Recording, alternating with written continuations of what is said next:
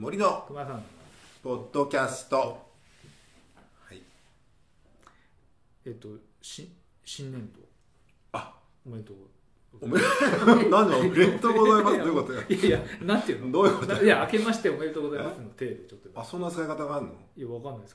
けど今目見て言われたから何いやいやいや私は新年度かな？いやいやじゃなくていやだって どういう挨拶なの？普通だから。始まりましたねって始まっちゃいましたねって。それは別に単にコンスタコンスタティブなだけじゃん まあそう。だけどでこう行為遂行的な言い方ないの？なんか。あそうなの。いやわかんないけど。あ私は始まっちゃったねって感うんじもどうですか？うおめめでたい。おめでとう。おめでたいんだ。いやわかんないけど。わかんないけど。まあまあそうですよね。まあもうねあの4月入って。そうですね。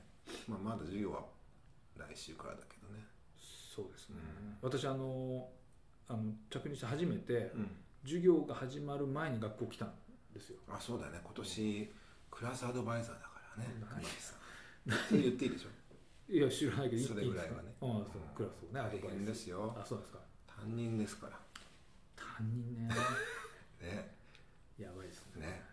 もう1年 米組。熊八先生だ米軍ね。もうツルツルした確かに確かに江戸川とか走ってるたいそうだよね。なんかいいこういう格好のドラマの人いるよね。そうそうそう。よくわかんないけど。そうそうなんです大変ですちょっとねあの僕あんまりあの自分が学生の頃は担任とかと仲悪かったんでああんまりあのちょっといい思い出。ーそういう不良生徒が今度せせ先生になってさ。そうですよね。ヤンキー先生。そうヤンキー先生よ。ヤンキーとも多分ね、違うしまいには衆議院にさ出てさどういうことですか？わかんないけど。まあそれはいいんだけど、はい。まあ、新学期始まったということで、今日は、うん。あのゲストをね、はいはい。お迎えして、はい。もう一人のクラスアドバイザー。私も一応クラスアドバイザーなんだけどもう一方今日今日はクラスアドバイザーもうこれでねもう分かると思います。けはども、阿部安香先生。はい、どうもよろしくお願いいたします。どうですかクラスアドバイザー。まあね、楽しいですよ。あ楽しいですかうもう長いですよねクラスアドバイザん、長いですよ。ーね。うん、もうね、ガイダンスも毎日やってるんで。何やったらいいかも。あそうですね。あのあのうん。なんかちょっとお見かけしなかったですけどそうですよね。あれっていう感じ一番大変だった人だうんけどそうね。もうねぶっつけ本番でもね、大体把握してるんで。そうそうね。なんですよ。なんかあのクラスアドバイザーエピソードあります？クラスアドバイザーエピソード。難しいよ特にはないですよなんかあのあの学生の家にあのどんどんどんいますか？どこ行っちゃったんですか？そんなことするとクラスアドバイザいやわかんない。そういうことないんですか？なんか大学から来る紙には、うん。あの何懇親会の開催とかね仕事の一つとして。ーそんなのありましたっけ？書いてあるんですよ。あでも一回もやったことないけども本当はなんか期待されてんのかな、懇親会？ねどうせあれでしょ？あの5万ぐらい取っ払いでやるんでしょ？この人来ない。これ言っていいかな？いや別にいいんじゃないですか。ゼミでゼミ飲みっていうのやったの初めて、はいはいはいはい。ね？はいはい。したらもう見えっ張りだから、ネギさんネギ秋秀先生ね、はいはいネギさんもやってて、はいはい。じゃあネギさんは全部出すんですって。ね？ね、で私も一応やると、まあうちは少ないけど、出すんですよ、はいはいそしたら見え張って自分もやるんだっつって、したら5万円。びっくりしましたよ。え？って。なりました。あのいやあのそうネギさんに聞いたらあのまあさ最初はそういうふうにしてたのかもしれないんですけど、あのやっぱりそうあのなんていうかな。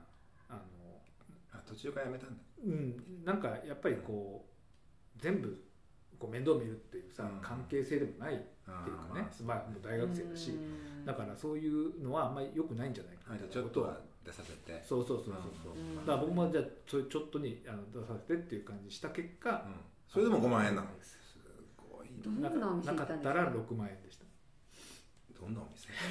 あのねあのご存知かもしれないですけどえっ、とあのせんえっ、とだから独協大学駅前、えっと東口出てちょっとまっすぐ行って、えーどこだっけな？なんかファミレスかなんかあったとこまっすぐ行ったらちょっと左に曲がってうんうん。奥に行くと、うんうんうん。なんか創作料理みたいな。ああ多分行ったことある。うんあの一応ワインがメインなのかな？あワインとか出すとこなんだ。でした。そのぐらいいっちゃうね。うん。で、うん、でもいろいろか考えたんですよ。あの最初はほら皆さん多分御用達だと思うんですけどほらえなんだっけ？エルブ？聞いてる人わかんない。かああそうね。あの 創価の。らでそこであのうんそうそう。あの自分なりに見積もり立てたらやばいとこが分かった。んであそうかあのフレンチね。はいフレンチね。そう。うんなのであのちょっと違うところにしようって言った結果、これです、そうか。うん。え安倍先生は学生とそういう。私ね最近はやってないんですけど、うん。コロナ前は何回かやっていて、でなんか2回ぐらいうちの近所のあの、うん。ハンバーガー屋さんあるじゃないですか。あのあ今日食いに行ったやつ？そうそう。あああの創価が本店のあるやつ。そうそう。であそう。本店の方がなんかもうちょっとなくなっちゃったの？ねなくなっちゃったんでうんすけど、今日前はなんか今日食べてきました。あ本当？徳島かどっかに行ったんですよね、あそう本店？うん、え知らない。確か四国のどっかに行っちゃった。そうなんですか、うん。四国とゆかりがあるの？分かんない。それは聞いてみないと、そういえばあそこなんか美味しいよねそうそう。美味しかった今日。イタリアン風のなんかパスタとか出あしてくるパスタもあるんでその本店の方はね。それでコースであらかじめうん。いくらのコースってできて、うん。で度胸制割りとかもあったのマジで？そう。あそうですか。なのでなんかそこで予約して、うん。でデザートだけは教員からとかなんかそんな感じでやってたんですよ。そんな感じなんだ。うん。なるほど。あじゃあ喜びますねみんなね。どうかな喜んだかどうかわかんないけど。あそうなんだ私は家から近くで便利だったので。でもお店なくなっちゃったからねあ困っちゃうのね次。いやそんな感じでいいのよ。そうですか。うんそんなねワインとかね。その割にはあれだもんね。あの卒業式ぼっちだったし、そんそれも言って卒業式であそうのみんなほら写真をゼミで撮るじゃないですか。うん。集合でね。うんうんしたら安倍先生もそうそうそう。ねいっぱいいたし。したらね一人だけ。誰からも声が分かんかかんないからさ。だからそれは自分から言うのよっつったの。うんうんうん、ね。そう。自分からゼミ生に撮ろうよ、うん。でみんな集めてきてよって言えば集めてくるんだからっつったの、うちはそうしてよ。もう全然もう心が折れたもうねうろうろうろうろしてんのなんもうかなんかうろうろしてる人がいる。だって何もやることないしいやわかりますよ。私もそうなりがちですよ。なんかあの場のなんかね気持ちうさたな感じでもいっぱいいたじゃないですか。いやいやいいやいや多分ほらあの来なかった先生も言ったじゃない、うん。気持ちちょっと分かった。あこっちになりたくない。からそうそうそう、うん、来なかった先生もいたのはそういうことなのかなと思って。なんか写真撮る役とかやつね。小田本さんのまた小田本さんもしあの気づいたのかな？いもう本当すみません本当すみませんって恐縮してそれまた傷つくんでしょもうガラスのハッだから今年はちゃんと自分から言いなさいって撮ろうよって言えばやってく本れ当もうちょっと休んじゃおうかなって思いました辛いですでも安倍先生はあれですよね学生好きですよねそうでもない人による人による言っちゃったそんないや本音の本音の解釈と思われいやいやあの基本的には好きです よはい。ねそうです。ねもう娘息子みたいな感じですね。うん。でやっぱりあの何回か前3回ぐらい前うん。あのここに来てうん。ねお二人来てくれました、うん。なんかもうあの子供たちを見るね あー安倍さんのねゼミ生にね。そうそう確かにねね。そういう感じでありましたね、ん。そういう感じなきゃいけないですかね 確かに私の年齢だと、うん。まあ子供でもおかしくない、まあ子供だよね。うん、あの年齢なんですけど、うん。まああなただって別に早ければねそう16私もね最近その感覚ちょっと出てきたね。あそうです。ちょっと前はなんかお弟妹がやったけうんうんうんうんど最近やっぱもう親かな。あのね留年相談っていうのをはいはいはいはい。やるんですよはい。教務員は。はいはいはい。それやるとねそうですよね。なんかねい言ってもらいたいらしいんだよね。ちゃんとしろよとか。でもあんま言えないじゃないですか今うん教員って。でもなんか言ってほしいらしいんだよね。ああそっか。だからちょっと頑張れよみたいなことをうん言うとなんかすごいあ言われ言われなかったみたいな感じだからあーなんかこういう子供ってこういう感じなんだろうなってちょっと思ったりする 怒ったりすることあるんですか？まあ怒ったら叱る。叱る。あんまりないからちょっと厳しめに、ええ。もうちょっとしっかりやってくれないとねぐらいは言いますけどね。あなたですか私、うん。私はまあ叱なんかありりそうは叱りますけど、あそう。うん。まあ、最近はあんまりね口調が口調がさこう強く言わない。でうんうんうんうん。そういう時おねえ言葉。そうですねあなたねちょっと気をつけなさいよ。いやこれ便利だと思う。便利って言っちゃあれだけどうんおねえ言葉っていうのは、あの柔らかくなる。そうですね。同じこと同じ内容でもさ。そうだようん。ね、お前単位来ないぞあんた単位来ないよって言うと、うんうんちょっとトゲがなくなるから。確かにね。そうって思って。うん。うんそう叱れないでしょ叱らないですね。まああんまりそういう機会もないマックス優しいよね。いや別にそんなにあのうんムカつくこともないですよね。まあ今後あるかもしれないけど、うん。ありまそんなだって別にさ叱るとかもさうん。あの感情が高ぶってとかじゃないでしょ。だから別にこれはやばいなっていう、うん。例えばそのあの進級とかを考えた時にえあの進級させられるだけの単位を上げられないなっていう時にまあ言うとかですよね、うんうんうんうんだからそので感情がだってなんだこの野郎みたいな感じになって言うってことはないわけじゃないですか、うん。そうですね、うん。それはないね、だからまああのそで僕はあんまりほら進級に関わるようなあの立場になったことないから。うんどどういうだからそのそれこそこれこれからクラスアドバイザーとかになうんってなった時うん。にこの人進級やばいみたいなうんことになった時にそういう厳しめに言ったりとかってことですよね。うんそうですね。でもそれもねうん。向こうから来ればねうん。なんとかしする気があれば言うけどそうじゃないとこっちからなんかってことはないかなうん。やっぱりそれはもう大学生だから。放っておきますねうん。基本的に。まあそれは言うよちゃんと。単位落としてたでしょあなた。だって本当にどうしようもないんだもんいやそうじゃなくてそのうん。自分が学生の時とか、学生の時？うん。落としてたけどね、だからとも思ってなかった俺もだってめっちゃ「あなたの授業に出ません」とか言い言いに行ったことがあってさ。教師？にそしたらすっげえキレられて。なんで言いに行くの？あのねあの上 あの上野千鶴子のゼミにであの潜ってた時にうん。同じ時間に重なってたのがあってでその2人の先生に言いに行った。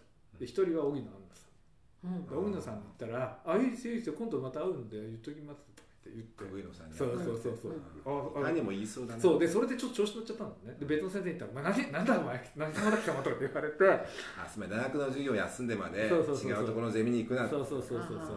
今思うと本当にその通りだと思うんだけど。当時はなんかなんかこっちの学習意欲をあのくじくなんてなんてことだとわざわざて言わなくたっていいですよ。そう言われたそれそれはあの上野千鶴子にも言われた、うん上野聖子さんに言そうったんだあのいやそんなことあったんですよ。って言ったらねちゃんと言えば分かってくれると思ったんですけどね。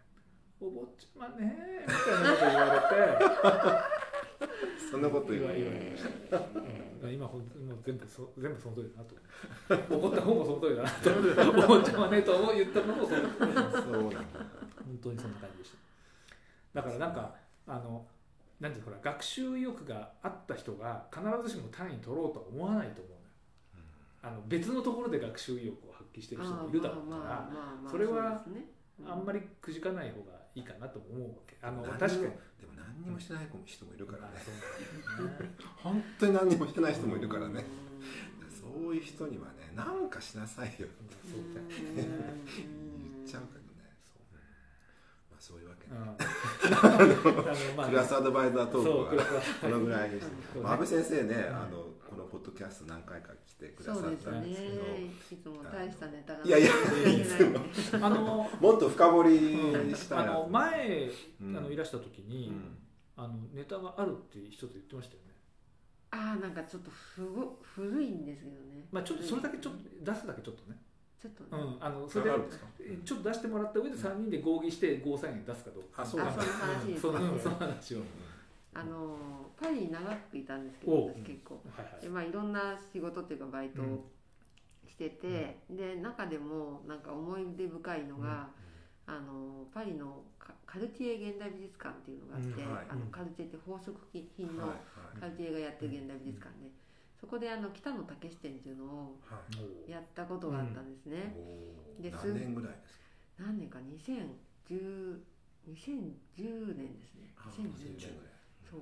展覧会オープンして、オープンしたのがなんかさ2010年の3月ぐらいで、うんで4月にここ着任だったんですよね。だからもうそのオープンを見届けて帰ってきたみたいな感じの。えそれはオープンなんかどういうかかか関わり方だった関わり方はね、その展覧会の準備からなんですけども、あの北野武さんって絵とかも絵も描くんですよね、うんうんなんだけどもそのカルティエでやる時はなんか新たなこうインスタレーションをうん。なんか作るっていう、そういう企画で、あそのためにその展覧会のために。そうに。でカルチェって結構そうやって現代アーティストに作品の制作を依頼して、で展覧会やってそれを何買い取りっていうかうん。そのまま自分のものにすることでうん。コレクションを増やしてるみたいなそういうところもあってだから全部ほとんどの作品、まあ、北野武してる時は全てその展覧会のために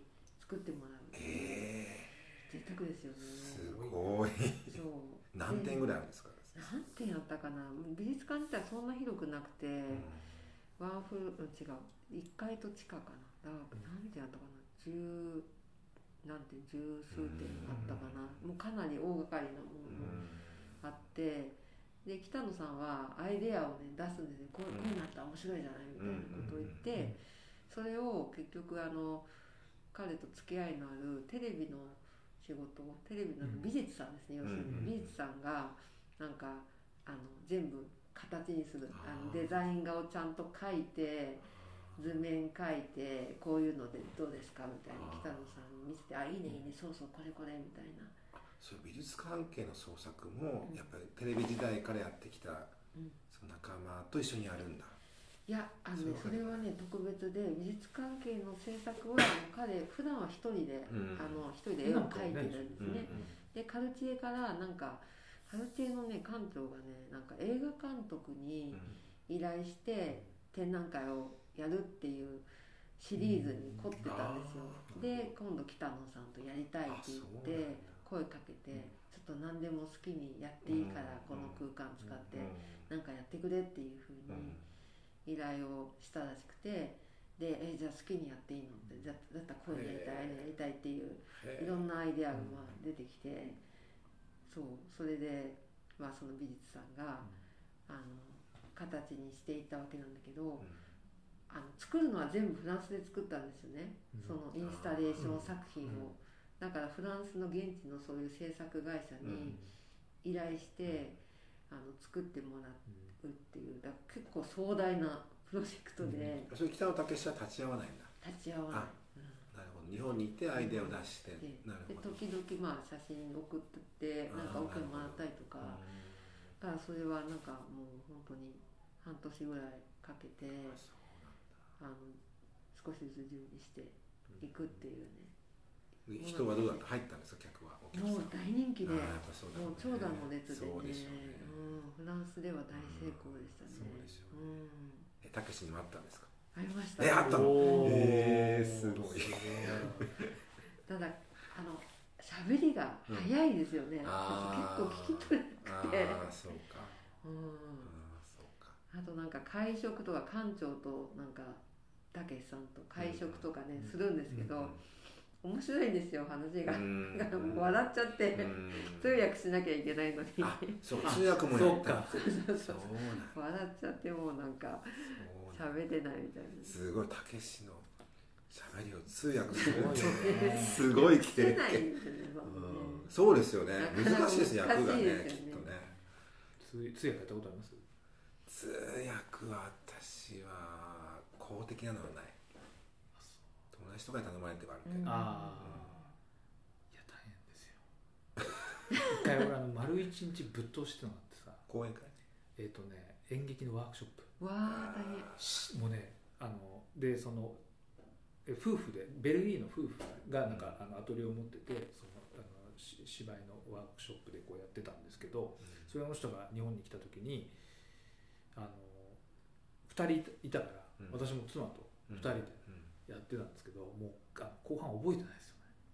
うん。あのなんかね後で聞いたらもうあの2人とも目がうつろになっちゃったあの夕方あたりになった。らうん本当わけわかんない、え演劇のワークショップってことは生徒さんがいるわけね。うんまあ、こういうふうにしてくださいとかさこういう動きをしてくださいそれをいちいち言うわけ言う演出家の身とかは大変だ。もうね、何やったか全然覚えないですうよ、ん。すっごい痛いあのなんかあのね体力、うんうん。うん、そのだから多分その早い話とかにもついていくとかうんうん。も、あの動いてないけど多分相当体力使ってるんそうですよね。そう。集中してないといけないから。だからねあの一回あの自分たちがその、えっとしえっと、その自分の研究分野のシンポジウムをやった時に、あの同時通訳つけてもらそしたらそのプロの同時通訳がもう1時間ぐらいで交代しそうそうそうそうそう。だからもうそのぐらいが限度。まあ同時通訳と違うあとは違うけど糖糖分補給を必ずするチョコレートとかないと血中のあれがなあの糖度が減っちゃって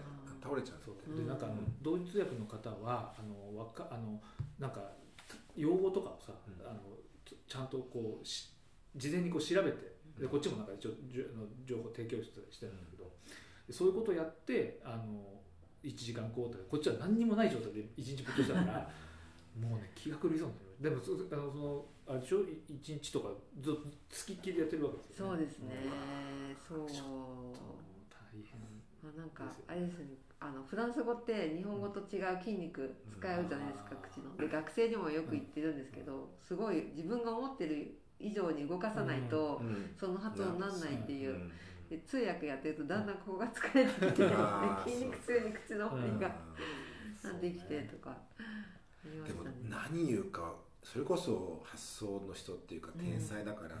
普段のしゃべりももう予想もつかないことを言うわけでしょきっと。そうですね、まあ、北野さんの通訳はその会食の時ぐらいでうん。そんなにあれだったんですけど、なんかそうカルチェから話が来た時に「絶対詐欺だと思ってさ」とかそんな パリのカルチェから、あのー声がかかるなんてそんなことあるわけないと思ったんだよねとあか言って。たけしがねそうそうそうああなるほどね。で実際もカルチェのうん。あの現代美術館ジャン・ヌーベルのすごい立派な建物なんですけど、あの見に来た時も「いや待てよこれ俺を騙すために一等間一日借り切ってるのかもしれない」と思って。信じてなかったんだよねみたいな。でエルベス・アンデスはさ詐欺師にしか見えなかった。館長のね。あ 詐欺師にしか見えなかったのがいて。あそれちゃんとそのまま訳すんだ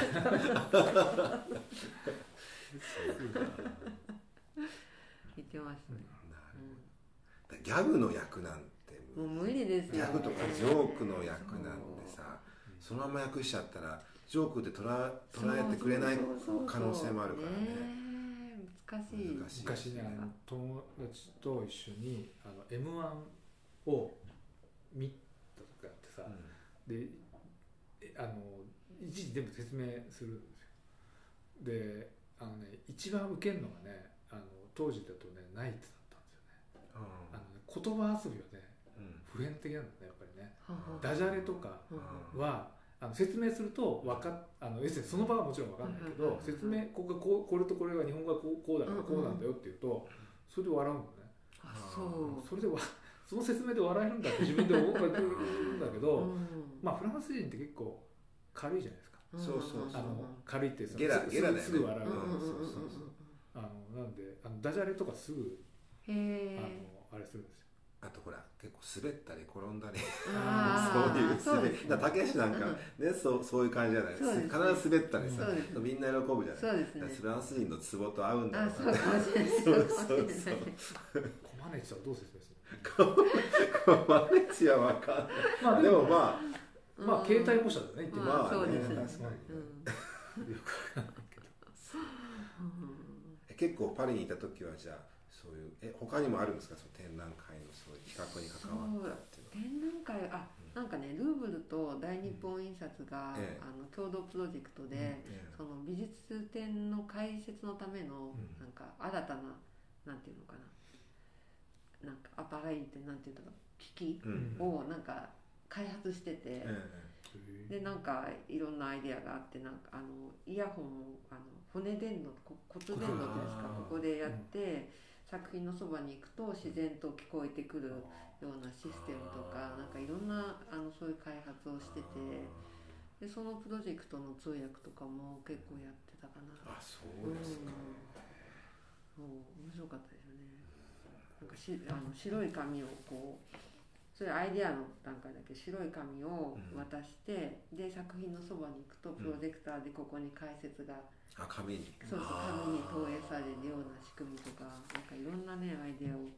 それだと一人しかできない。あまあそうだよね。そうか今もオーディオだけじゃなくてそういういろんな視タッ覚とチか使ったパネルのりとかねなんかやってましたね。美術館の見方もそうですね。ね。そうですよね。そう。その時なんかびっくりしたのが作品のあのハイビジョンのなんかカメラで撮った投影をするんですけどそうすると本物見るよりそっち見る方がああよく見えるんですよね。細かい点とかもうん。なんか本物はいくら近づいてもよくわかんないけど大画面にしてくるとなんかこここうなってたんだみたいな。あ本物よりなんかそっちの方がみたいなね。ーなんか。そういうそうかそうなっちゃあのうね美術とか僕らが学生だった頃はその美術を美術特に美術史とかをやる人はあの現場に行けない行けるほどの財力がないとできないとかってよく言われてたんですけど、ねじゃあ今そういうことないんですか？その要するにあの再現がよの方がむしろこうあの最後までね。精密うんさだったら行く必要ないとかってあ出て実際その絵を見に美術館うん行ったりその国に行か行かなくても写真とかでどうなんですかね。でも危ういなと思うのは、私あの学生にあのうん。パワポでうん。授業で見せるのに、ネットのうん。にある画像いろいろうん。集めて使ってるんですよね、でそういうのを見せながら講義をいつもしてて、でオルセイになんかもうこれもだいぶ前ですけどもすごい久しぶりに行ったら自分が思ってた絵と全然違って、うん。くすんでるんですよオルセイの方あ なんかもっとなんか鮮やかなものになんかネットの方が逆になってて、そういうイメージになんかだから明度とかコンストコントラストとか変えてるんじゃないですか、まあそうかもしれないですよね。サイズ変えたりとかね、画角を変えたりとかしちゃってるから、なんか実際見ると顔がもっと 細いとか。そうですね。結構ありがちかもしれない。そうだいぶ違うなと思いましたねあれはどうですか？最近ほら写メ OK の美術館多いですしょよね。あれどう思います？写メっていうのがそうそう、あスマホのカメラ。写メって言わないんだってね今。うん、だって若い人。メールじゃないじゃん。写メって言っちゃうね。写メってメールなんて言えばばいいのじゃんカメラ写カメラでいいんだ。うん写真。ああそう。うんそうじゃあカメラ。うんカメラ。カメラはね OK でいいと思う。あ思いますね。うんあのほら日本のほらスマートフォンやっぱりシャッター音出るじゃそうん。それも OK、あれがちょっとシャッター音ね。うん。あらあの海外行くとさこれ同じものでも海外行くと出なくなるじゃん、うん。シャッター音あだからそうあの海外だったら別に撮っててもさ、うんうん別にいいとーそうですね思うけど。うんそうとあの撮るのはいいけどね音とフラッシュね。あフラッシュはダメあですねれがちょっうん。と気になるなと思うね。ただなんかうん。ああるらしいよね。あの動画だったら別に音にならないじゃん、うんでなんか撮ってるふりしてさうん。うんあの違う人撮ってたりとか、うんうんあるあるらしいから、ね。うんうん。あるらしいから、ね。まあしょうがないんだろうけど、うでもちょっと音良くないよね。うん。うんそう私うん。もちょっとなあれは気になるなと思って。確かに。ね日本でもみんな撮ってますよねそうです今ね。そんなに撮って何に使うんだろう。うんまあ上げる 上げるんでしょ上げるのか。SNS とかうん。それがまあ宣伝になるからあそうそうそう。ことなんでしょうけどね。美術館側もね。あれちょっとうん。撮撮らないですか？私は撮ります。それこそインスタに上げるから。うん。いやだからあのここだけは撮っていいとかね、うん。ここの部屋だけ撮っていいですよとかこの作品だけっていうのもあるじゃないですか、それだといいんだけど、うん。もう全部フリーだと、うん。うんバシャバシャまあピカピカ。そうですね。確かにね。うん。なんかちょっと落ち着かないかな。確かになんかまあそう。研究で撮ったりとかはしないですか？ああ後で見るために。あそうですね。なんか図録買わないでもいいですよね。図録結構せこいですね。図録は図録で買った方がいい でもなんかこうほいい論文が載ってるようなさちゃんとした図録だったら買いますけど、なんかあんまりその辺は大したことないやつだったらさそこは買ってあげてくださいあでもねあの僕も最近あの本は取っちゃいますあ あえあどこどういう図書館の方とか？いや自分もあの本とかもうあのなんていうの？うんメモするのもああそうですよね。かったるいん。で全部と取ってああのやっちゃいますうね、ん。それをあれでしょ？なんかソフト使ってテクストにして。あそうそうそう。そうそうそうそうそれはそうですよしてる。ねだからあの言わんや絵画をやって感じがするするんですよね。うんだってねあのこう我々の家業と必要だと思うんですようん。ね、やるうんあと何かそ私れ、私アナログ人間だから。あそう。書き写してなんかいやでもカメラ使うけどあでもカメラ使うけど。うん。確かに。ねなんかあのむ昔はこう書き込みとかしてましたけど。うん。忘れちゃうんだよね。書き込んだこともあうんだから。で書き込んだそのノートにまた転写すまああの昔はやってたけど、うん今全然、るあそうん、やっちゃダメですよねそういううまあいいやのねあいやまあいいですけど、なんか今期、おすすめのなんかあ美術展展覧会などあればちょっとねちょっとせっかく来ていただいたんでチェックしてないんですよあのちなみに、うんあの例えばそのえっ、ーとまあそれこそあのうん小木さんもそうだけど、うんえっ、ーとまあ安倍だったら美術だよはいね、あのだったら映画ねうん。とかをチェックする体制っていうのないですか、チェックする体制？うん、どういうこ例えば僕なんかは、まあ、その警察小説だとあのうん必ず毎日、あのえっ、とコボっていうあの、えっと電子書籍あるでしょ、うん。あれであのアステリスクで検索すると全部出てくるんですよ。でそれでそう。ででアステリスクで検索してであの新しいもの順に並べていくと新作がはいあのはいはい。でしかもあたああのなんていうの発売日よりも前に出るから、うん。あのいだ向こう1か月分ぐらいとか全部把握できる、うんうんうんうん。でそれで毎必ず全部チェックしてるんだけど、そういうなんかこうチェックするあのあのあ今度ここでこういうのがあるとかさ、はいはいはいはい。そういうのをチェックする体制とかって。いつもね年度初めにその年のものをなるほど。あじゃあ今ですか？今そうしててでうん。4月に学生に配ったりしてたんですよね。あこれは言ってくださいとか。それをねでもちょっとコロナ禍以降ねサボっていてそのチェックはどこでチェックするんですか？ネットですね。うん。アートなんかスケープとか。ポータルが1個だけ複数だった。り、えっとね artscape っていうあのそれも大日本がやってるのかな？あの美術系の。なんか辞典みたいな。あそうそう辞典とかもあ。る。あそこが一番見るかな、あとは美術館ごとにめぼしいところ見たりとか、あなるほど。そう、うん。え映画もそうえ映画どう？いや映画も。ポータルはなんかああまあ映画ピアノまあサイトまあピアもそれはまあ映画 .com っていうのがあってそれはまあ総合のサイトでうん。そこで上映情報とか全部出るからうん。うん。まああとはまあでも SNS とか新聞とか。その美術館もさあ美術美術展もあの映画もそうだけど例えば日本には来ないけどよくさツイッターで言うじゃないですか。あのなんか今あのニューヨークでこういうのが出てて、うん。日本に来ないかなとか、というのは海その人は多分海外の情報もチェ,、あのチェックしてるわけです。よそういうのがこう日本に来ないやつとか世界の動向トレンドトレンドがどうとか、まあそれは SNS かな。うんあそう。なん。ですうん映画もそう。例えば私はね自分私はね。パリのなんかうん。その、あるじゃないですかパリのなん。かちさしあのね。そういうやつ全然知らないけど、まあ、そういうのとか、まあ映画祭とか。映画祭ので入賞に入ってるやつを見れば大体。ああまだ日本には先だからみたいなうんことはチェックできるよあね。ーなるほどねなんかそういうのってあの多分それぞれでさそれぞれのジャンルでもうこうし探し方あると思うんだけど、意外とそれってさ継承例えばその学学校であのそのリスト作ってさ、はいはいみんなに見てもらってるけど、はいはいはい。そのリストの作り方で多分教えないと思うんですよ。すね。確かに、それってなんか、あのまあもちろんその受動的にそういうのを享受するだけの人はいいけど、うん。自分で探したいって人も多分いると思うんですよ、うんうんうんまあ、だ誰がそういう人なのかわかんないけど、うん。でもそういうのって結構伝えた方がそうですね。確かにね。うんうん。ここ見ればわかるよそうっていうそうそう。僕なんかその警察署さん興味のある人全然いないからいいんですけど映画とか映画とか、ね、美術展とかだったらそうですあの、それって、うん、あのどうやってししあの調べ、まあうんうんぶっちゃけさ、ぜひ美術展は安倍先生にこの場であそうそうシリーズ化していただいて。展覧会今展覧会今期のおすすめ。そうですね。だからねろ6月のあだからその6月か7月の、うん。にあの楽器が終わるぐらいの頃に、うん。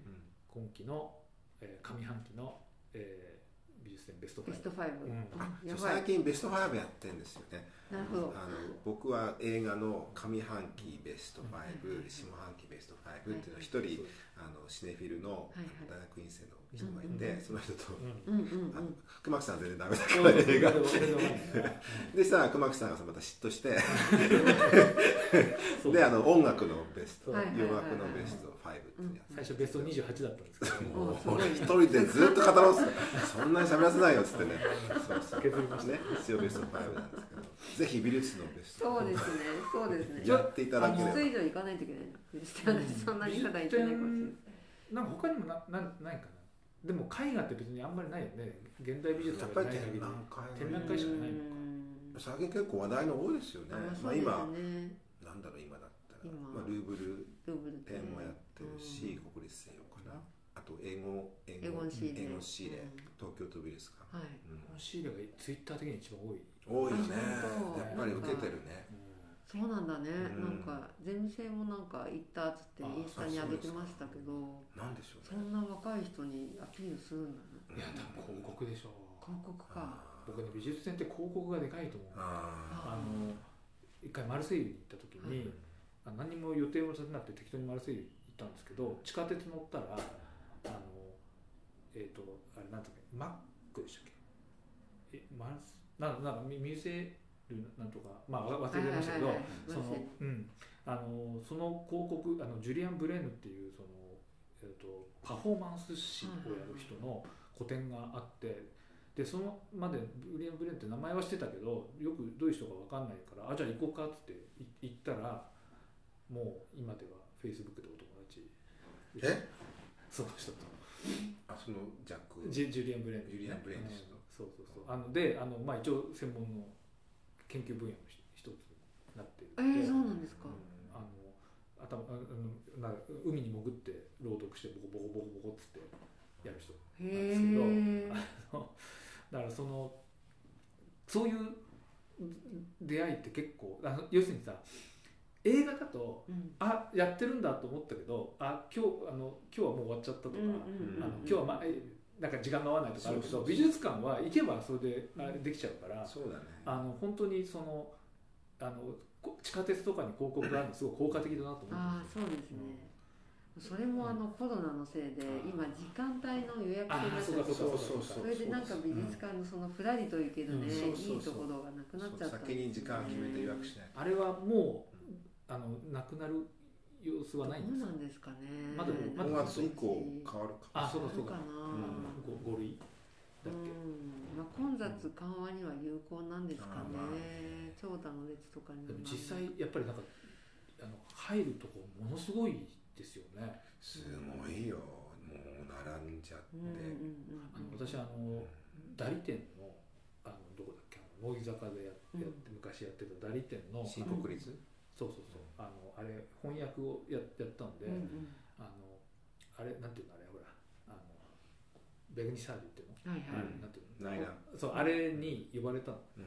知ったらさすまあその段階ですごい人で、うん。なんかううなんかの脳脳学士かなんか脳待って。て すごい豪華な。すでも全然進めないんですよ。うん。で多分これあの会期始まったら多分お同じような状況になると思うなと思ってなんであんなに来るんでしょうねあれは。わかんない。なと思ってベルニサージはねまあだけどその普段もやっぱりまあそのぐらいの、まあ国立西はあ新国立なのとかすごいよね。あ結構。すごいんだ。うん。うん国立あの東京都美術館も結構そうですはいね、国立西洋ちょっと頑張ってほしいなと思って。うん。あーうん。結構やっぱキャッチーよねみんなあのあとねさっきもちょっと言ったけど販売グッズ。今これがねそうですよね。やっぱ売れるし売りたい、うんうんうんうん。そして私友達があの某国立の美術館の学芸員なんだけど、うんうんやっぱりそこもあのその販売をもう外注にしてパルコかなパルコに頼んで。したらもうすごいなこだわっちゃうんでそれ売れるんだって。そうですよね。それがやっぱり収入になるからそうすると今その売れる販売で反則で売れるものを展覧会でやりたいっていうのがあるのかもしれない。逆にそういうそのあの美術展の企画って基本的にはそのキュレーターだけがやるものまあか会議で。なんか例えばそそれこそ、うん。あのパルコだったらパルコが持ち込みで企画に持ってったりとかしない？いやそれは分からないけど、美術展はね結構うん。あの新聞社の持ち込み企画っていうのがすごい多いんですよ。ねあそうですか。ほとんどがそうですよね。ああそうですかどういうある理屈でその新聞社はだってまあ一応まああの話題にならないとしょうがないからやっぱり広告なんじゃないそう。あ広告か。あじゃあじゃあそれこそパルコが新聞社にか掛け合ってまあそれもあるだろうね。広告出すんでとかって言えばいいのか。あとなんか今はどうなのかしらないけど結構あのなんだろうそういう展覧会の企画会社みたいなのがあ,、うん。あってうん。それなんか闇なんですけど、ん。バブルの頃は結構なんか、いわゆるイベント会社とか。あ絵の価値を上げたりとか。ヨーロッパのキュレーターになんか袖の下を渡して、ん。この作品貸貸してくれるみたいな話をつけるようななんか暗躍するそういうあの新しいですね、まあ、今はどうか知らないけどだから日本で一回展覧会やるとプールができるみたいななんかそういうね絵の話も。興行師みたいな。田園調布の家方そうそうそうやっぱり昔はね。お金が絡むよねそう音楽もそうだけど。まあまあ。芸術で美術ね芸術だけどお金が絡むから。そこは文学と違うわね。文学お金絡まないから。まあそうね。ね。音楽美術はあるかもあるよね。一回ねなんだっけな。あのねあのいろいろ知ってそう。エコール・ド・パリのねあの有名な画家の展覧会を日本でやって、でそれの関連記事を書きたいから、フランスの専門家のインタビューを取ってほしいってその新聞社の人に頼まれたんですよ、えそれでなんか割と大御所そうな人にええアポを取ろうと試みて結局断られちゃったのか忘れちゃったんですけど、でなんか後でちょっと調べたらその新作贋作論争っていうのがあって、え。かつては新作とは言われてなかったものがうん。大量にある専門家がこれも新作だっていうふうに言ってる、でその人が責任者となってやってるその展覧会だで私が話を聞こうとしてた人はもうそれに真っ向から対立してる人であ危ないところだったと思って。新作贋作論争のもう渦中の。そう渦中の展覧会。で これなんかインタビュー取れちゃったりしたらなんかねめちゃくちゃなこと言われちゃったなと思って。どっちについてもね困るみたいな。危なかったと思って。あすごいね。りますよ。その展覧会のために言ってたっていうことですか？わかんない。で展覧会のためにってことはないでしょうけどそのやっぱり美術史家って有名になるとなんかその人がほら本物って言ったら本物になっちゃって、うん。そうするとその絵の価値うがある、んただ画廊との関係とかなんかねいろいろ小林秀夫みたいなもんねあるんだよね、それでお金もらってねうんこれで稼いでね。そっかあれはきついね。あの最近あのさあの何でも鑑定団のサイトであのなんかあのすげえ本人評価額がめっちゃ高いものが1000円とかでうん出た時であのよっしゃっていうふうになななるゲームを自分でやってるんだけど。あの絵画はやっぱおあと絵画とあのあれ。ツボあまあまあ日本はねあのほらフランスだとあのほらあのドームとかガレとか。はいはいはいはいはいこはいはい。はいれがねまあ工業製品なのに結構ある。ああそうですお面白くてやったと思ってうん1000円だとか思って。すごいすごい嬉しいんですよね。だでもそあの多分あれもさ自分でこうあの専門家マジでやってるんでしょうけど、んんうんうん分かんないよね結局なん。根拠ないあの根拠ないっていうかある程度積み重ねあるかもしれないけどねそう。僕の知り合いであのイインドインドインド音楽の楽器が出た時にその何でも鑑定団で鑑定した人がいるんだけどその人普通に音楽の先生で別に鑑定の何もないわけ。ただインド音楽に詳しいってだけであああいう人が出てくる、まあ、その人は別に悪悪くはないとあうん思うけど、うんまあああんまりちょっとマイルドだなと思う。だからその専門家がうんその大御所が出てきたらそれこそねその何年か経ったら鑑定鑑定するんじゃないですか。いやいや専門家じゃないですか。自分のいいね一つでできる。なんかね銀座の画廊とかもあってなんかあのスカウトして「言う言ういいね」って。あごめん。まあじゃあそういうわけで。まあそういうわけで、はい。あのお時間来ちゃったんですけど、はい。すいません。なんかまたちょっとシリーズ化そうそうそう。ぜひね。またうん。安倍先生いろいろネタをお持ち。でお持ちな気がしますねもうあの今後ともよろしくお願いいたします、します。ありがとうございまあしたりがとうございました